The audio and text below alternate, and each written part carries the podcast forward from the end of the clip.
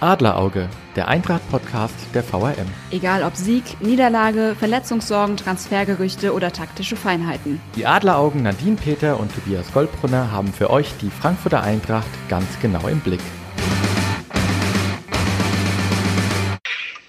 Herzlich willkommen zu unserer neuesten Folge Adlerauge. Nadine, wir haben uns ja ewig nicht mehr gesehen. Nee. Wie, wie geht's dir eigentlich? Auch soweit ganz gut. Also ich glaube, wie wir alle hocke ich hier im Homeoffice den ganzen Tag vermisse ähm, das Stadion, endlich mal wieder irgendwie ins Stadion gehen zu können. Aber ich habe mir jetzt ein bisschen Abhilfe geschaffen. Ich habe jetzt seit ewigen Jahren mal wieder meine Playstation rausgekramt und spiele jetzt fleißig äh, auf der Playstation Fußball, um so ein bisschen Fußball hier in meiner Bude zu haben. Und du hast wahrscheinlich dein, du hast ja so ein kleines Eintracht-Fähnchen, ne, was im Herzen von Europa singt. Da drückst du wahrscheinlich immer fleißig drauf, um das Stadion nach Hause zu holen, oder? Richtig, richtig. Ich finde es auch schön, dass du es jetzt mal erzählst, weil ich wollte eigentlich, dass wir es für uns behalten, aber gut, es bleibt wohl nichts unter uns. Ähm, ja, in der Tat, das hatten mir die Kollegen ja mal äh, geschenkt. Ähm, und ich habe wirklich mal letztens drauf gedrückt und es haben sich auch ein paar gefreut, äh, einfach mal wieder äh, ja, im Herzen von Europa ähm, zu hören. Ähm, ich würde vorschlagen, ich bringe es einfach beim nächsten Mal mit und dann vielleicht können wir es ja mal einspielen. Ähm, dann freust du dich vielleicht auch. Wir können auch zusammen singen. Oder besser nicht. Ja, nee, lieber, lieber nicht. Verschonen wir, liebe Zuhörer, vielleicht besser dann nicht. ja. Ähm, ja, und wie läuft äh, bei FIFA mit äh, der, der virtuellen Eintracht? Ach, durchwachsen, durchwachsen. Also auch da muss ich sagen, ähm, ist die Eintracht äh, eine klassische Turniermannschaft. Also in der, in der Liga eher so mittelprächtig. Da klebt sich irgendwo auf dem 13. Platz gerade rum. Aber ich bin im DFB-Pokal im Halbfinale. Und im, in der Europa League habe ich es auch bis ins Viertelfinale geschafft, wo ich dann allerdings leider an Manchester United gescheitert bin. Aber ja, kann passieren.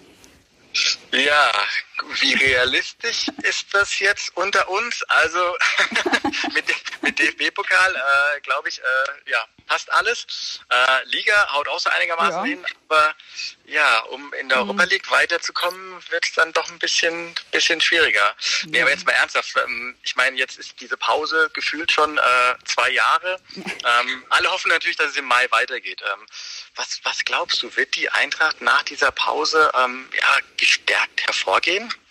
Tja, das ist die große Frage. Also ich glaube ja, um das wirklich mal positiv zu sehen, dass diese Zwangspause rein körperlich den Spielern vielleicht ganz gut tut, weil die letzten Wochen, wie der Spielbetrieb noch normal lief, hat man ja immer wieder auch zu ein, zum einen gesehen, aber auch von den Spielern selbst gehört, ja, die Kräfte haben am Ende schon so ein bisschen gefehlt.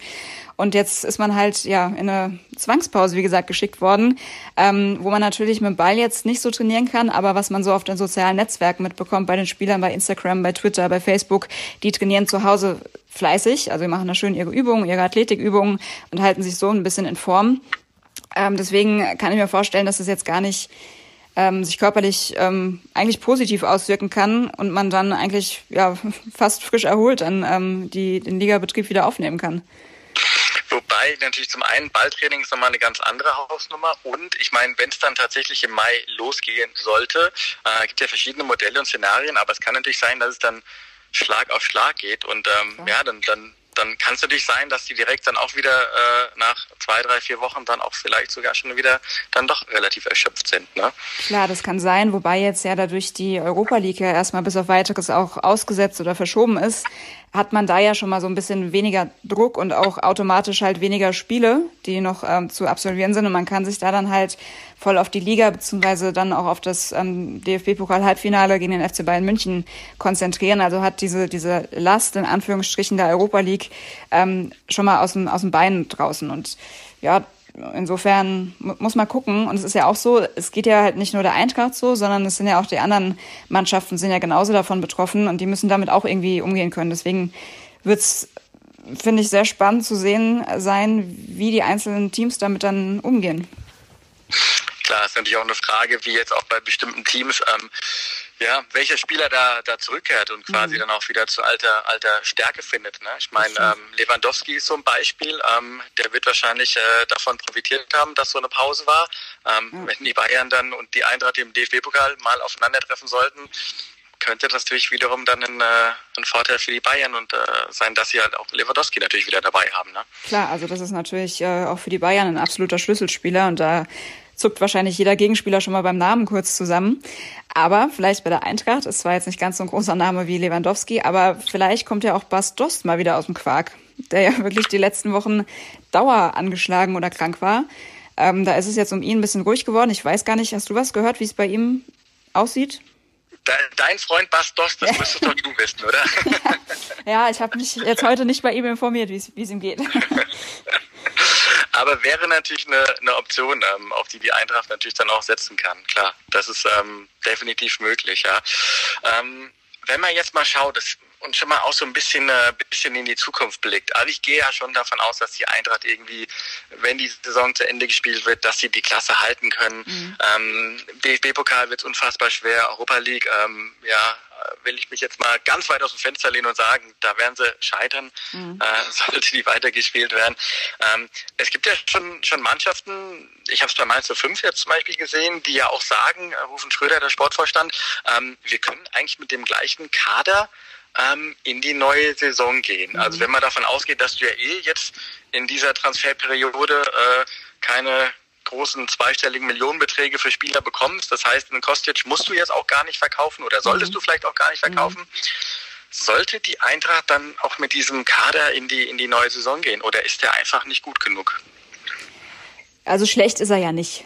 Ähm, das hat man ja in der Liga auch schon öfters unter Beweis gestellt, dass es jetzt keine, keine Trümmertruppe irgendwie ist. Ähm, natürlich sollte der Sommer auch eigentlich dazu genutzt werden, um sich punktuell zu verstärken und um natürlich äh, zu gucken, ähm, dass so Leute wie Kostic gehalten werden können. Wie du gerade gesagt hast, da sind jetzt die Chancen durch die aktuelle Situation meiner Meinung nach auch gestiegen, dass so ein Spieler wie Philipp Kostic bleibt. Ähm, ja, man muss halt gucken, wie, wie sich der ganze Transfersommer entwickelt. Das kann ich jetzt aktuell noch überhaupt nicht einschätzen, wie sich das verhält, wie sich das auch auf diese ganze äh, wirtschaftliche Krise jetzt auch die durch die Corona-Krise damit dranhängt, wie sich das auch auf den Fußball und auf die Transfersummen auch aus, auswirkt. Ähm, aber Fakt ist, punktuell sollte sich die Eintracht definitiv verstärken im Sommer, also gerade in der Offensive. Da sehe ich nach wie vor Verbesserungspotenzial. Aber so vom Prinzip her ist die Mannschaft ähm, auch in der Breite mit langfristigen Verträgen ausgestattet. Also es gibt einige wenige, wie zum Beispiel ähm, Chelsea Fernandes, dessen Vertrag läuft im Sommer aus. Ähm, aber ansonsten sind die Leistungsträger ähm, größtenteils mit langen Verträgen ausgestattet. Und insofern, wenn es hart auf hart kommt und man wirklich irgendwie auf dem Transfermarkt gar nicht agieren kann, dann, dann ist es so. Und dann sehe ich die Eintracht aber auch in der nächsten Saison mit der Mannschaft aktuell solide zumindest aufgestellt. In, in dem Zusammenhang ist ja auch Makoto Hasebe eine spannende stimmt. Personalie. Ja, das stimmt. Hasebe ja. ist auch, ja, der Vertrag läuft auch im Sommer aus, ne? Richtig. Und ich meine, ähm, der ist ja jetzt auch schon äh, Mitte 30 und das ist natürlich mhm. auch immer die Frage bei ihm, hängt er da noch ein Jahr dran? Also was ist dein Eindruck von ihm? Welch, wie hat er diese Saison auf dich gewirkt? Kann er körperlich da noch mal ein Jahr dranhängen? Ich glaube schon. Also so wie ich ihn kenne, ist er auch einer, der sehr gut auf sich und seinen Körper achtet. Also er ist, glaube ich, einer auch der, der fleißigsten ähm, in, in der Mannschaft, also der auch immer ganz viel Athletiktraining macht, der auch ähm, selbst mal im Interview irgendwann erzählt hat, dass er auch zu Hause meditiert und Yoga macht, also auch da versucht für Körper und Geist irgendwie was Gutes für sich zu tun. Und ich glaube, der Kerl, der fühlt sich noch jünger, als er ist. Ähm, und ich, das, ich finde, das hat man auch immer wieder in dieser Saison gesehen, wo er jetzt nicht ähm, immer gespielt hat, aber immer dann, wenn er gebraucht wurde und zum Einsatz kam, eigentlich bis auf wenige Ausnahmen immer sehr gut performt hat und auch noch von der Schnelligkeit und von, von der Ausdauer, finde ich, merkt man nicht, dass er Mitte 30 ist. Also da sind einige Mitte 20-Jährige, die da nicht äh, so spritzig sind in den Zweikämpfen, wie er das ist.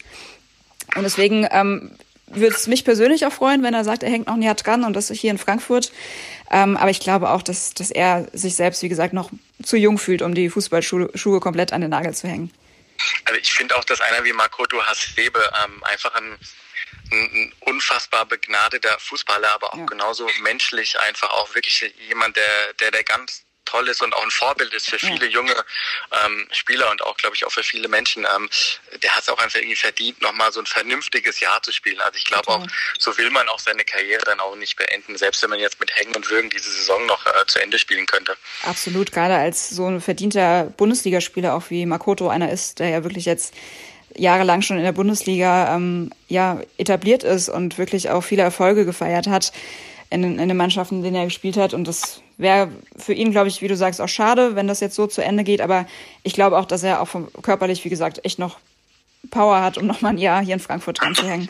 Und ich denke, oder ich hoffe, die Verantwortlichen sehen das auch so.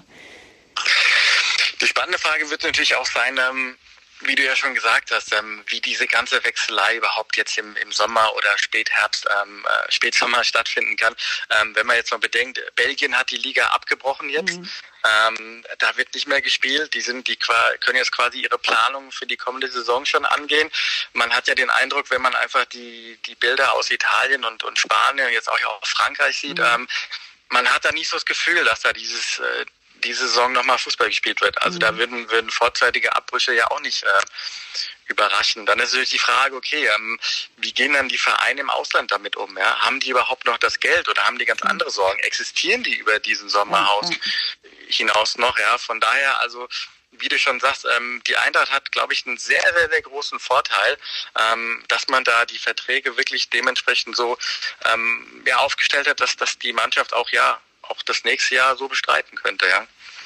Absolut. Und ähm, wo du es jetzt auch gerade sagst, ne, dass man gar nicht weiß, welche Vereine existieren vielleicht noch in, in den nächsten Monaten, das bringt mich auch nochmal zurück auf die jetzt aufgeschobene Europa League. Ähm, weil das finde ich halt auch spannend, ne, dass man da jetzt auch noch seitens der UEFA noch gar nicht irgendwie konkreter wurde. Also man hat, glaube ich, gesagt Spätsommer, Frühherbst so. Wären Überlegungen, die Europa League aus der diesjährigen Saison äh, wieder aufzunehmen.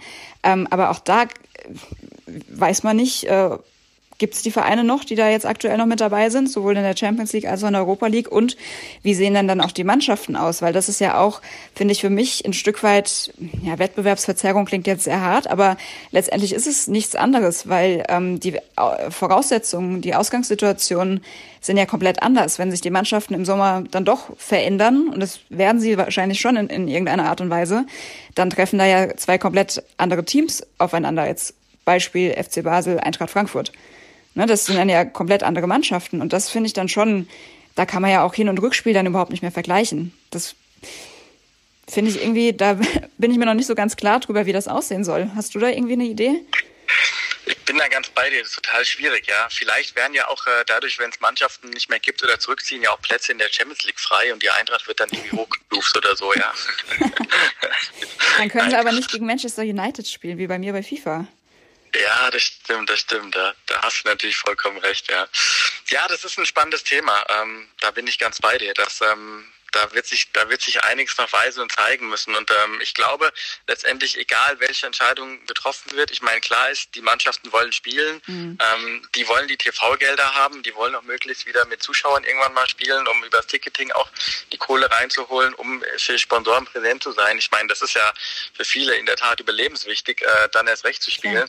Ja. Ähm, von daher, es wird wahrscheinlich mit aller Macht irgendwie gespielt, sobald da auch nur eine rechtliche ja, Lücke sich auftut und man, man die Chance dazu hat. Ähm, deswegen, ja, wer dann noch dabei ist, wird sich dann in der Tat zeigen. Ja. Mhm. Ähm, was ja aber ein sehr positives Zeichen ist, du hast ja die Eintracht quasi ja verkauft, ähm, ja, ist ja auch ähm, das neue Stadion, sag ich mhm. jetzt mal. Der neue Name. Wie, genau, wie, wie heißt das nochmal? Deutsche Bankpark. So ist richtig, glaube ich, ja. Okay, nicht Park, Bank, sondern Nein, äh, Bank, Park. Park. Genau, ist korrekt. Ja, wir wollen da alles korrekt darstellen. Ja. ja. Du, du hast ja auch einen engen Draht zu der, zu der Fanszene. Wie, wie kam das so an? Also das war ganz lustig. Die Info kam ja am 1. April. Morgens hat die. Eintracht das ja ähm, offiziell verkündet. Die Gerüchte, äh, dass es da Gespräche gibt, die gab es ja schon länger. Ähm, aber es wurde eben am Morgen des 1. Aprils wurde das offiziell bestätigt seitens der Deutschen Bank als auch von der Eintracht. Und es haben ganz viele Fans wirklich in den sozialen Medien und auch unter unseren Artikeln erstmal äh, kommentiert, ja, ja, April, April, von wegen. Die haben es überhaupt nicht geglaubt, ähm, weil dann ja auch schon in, so eine Fotomontage ähm, bei unseren Artikeln dabei gefügt, äh, beigefügt war, wie das Ganze denn aussehen könnte. Ähm, die haben das für einen mittelprächtigen Aprilscherz gehalten. Ähm, also viele Fans. Einige wussten es ja, dass da schon was dran ist, aber erstmal war es so, ja, ja, von wegen. Ne? Es wurde jetzt aber so, nachdem das dann doch durchgesickert ist, dass es kein Aprilscherz ist, wurde es so unter den Fans als, naja, vorher hieß es ja jetzt auch schon Commerzbank Arena, aber es wird halt immer das Waldstadion bleiben. So war eher die Resonanz, man hat es zur Kenntnis genommen. Es gab jetzt nicht irgendwie einen Shitstorm in irgendeine Richtung, sondern es ist halt so und ich glaube, die meisten sehen halt auch, dass es da für die, für die Eintracht vor allen Dingen ähm, schon ein, großer Deal ist, der jetzt dahinter steckt. Es ist ja nicht nur, dass das Stadion einen neuen Namen bekommt, sondern da steht ja auch wirtschaftlich, finanziell ein bisschen was dahinter. Ähm, und davon kann die Eintracht letztendlich als, als Verein, auch als Gesamtverein, es wurde ja auch betont, dass auch andere Sportarten im Verein von profitieren. Deswegen heißt das ganze Ding ja auch Park, ne, dass man wegkommt von diesem reinen Arena-Gedanken, dass da eben auf dem Gelände des Stadions auch noch andere Sportarten künftig ähm, ja, ihr, ihr Zuhause finden. Ähm, ich glaube, das kann dem Verein nur gut tun und das haben auch die Fans ähm, verstanden. Deswegen wurde das zur Kenntnis genommen und ähm, bei den Fans, wie gesagt, bleibt es halt das Waldstadion. Egal, welcher Name da jetzt draufsteht. Ich, ich glaube, es haben ja auch viele gehofft, dass man irgendwie auch Waldstadion damit reinpackt in diese Formulierung. Aber auf der anderen Seite wurden ja auch schnell wieder runtergeholt von denen, die gesagt haben, ja, wie du schon gesagt hast, okay, äh, dafür gibt's äh, eine schöne, schöne Euros aufs Konto, damit man sich in Zukunft auch wieder den einen oder anderen äh, Luka Jovic dann natürlich auch holen kann. ja, und vor allen Dingen ist es ja gerade in der aktuellen Zeit auch ein, ein positives Signal, dass dann auch solche großen äh, Deals jetzt auch zu einem Abschluss kommen können und die Eintracht halt dann auch in Zukunft äh, ja handlungsfähig bleibt. Das ist halt auch wichtig. Und ähm, wir hatten ja die Eingangsfrage oder du hattest die Eingangsfrage gestellt, wie gestärkt kommt denn die Eintracht aus dieser Krise raus? Da haben wir jetzt ja erstmal nur über das Sportliche gesprochen, aber halt auch mit diesem Gesamtkonstrukt finanziell stehen sie auch solide da. Ich will mir nicht vorstellen, was gewesen wäre, wenn ähm, so eine Situation, wie wir sie jetzt haben, vor drei oder vier Jahren eingetreten wäre. Da wäre die Eintracht auch ganz schnell in finanzielle Turbulenzen geraten. Das stimmt, da macht sich nämlich bezahlt, dass man im vergangenen Sommer ähm, ja, die, die Büffelherde für viel Geld verkauft hat, dass man da das Konto gut gefüllt hat und dass man auch ähm, ja, diesen Deal jetzt gemacht hat mit der Deutschen Bank und auch ansonsten ähm, in jeglicher Hinsicht da, glaube ich, mittlerweile auch sehr, sehr solide und auch vernünftig wirtschaftet. Ja, auch durch die beiden Euroleague-Spielzeiten, den DFB-Pokal gewinnen, das war alles jetzt so unter dem Aspekt wirklich auch eine sehr, sehr glückliche Fügung. Heißt, die Eintracht wird gestärkt in die Zukunft gehen? Ja. Ja, doch. Also es ist natürlich auch für die Eintracht schwierig, für alle Beteiligten, für Spieler, für Mitarbeiter, für die Fans, die jetzt auf den Fußball verzichten müssen. Aber ähm, da bin ich tatsächlich optimistisch, dass die Eintracht da gut aus der Krise hervorkommt. Du auch?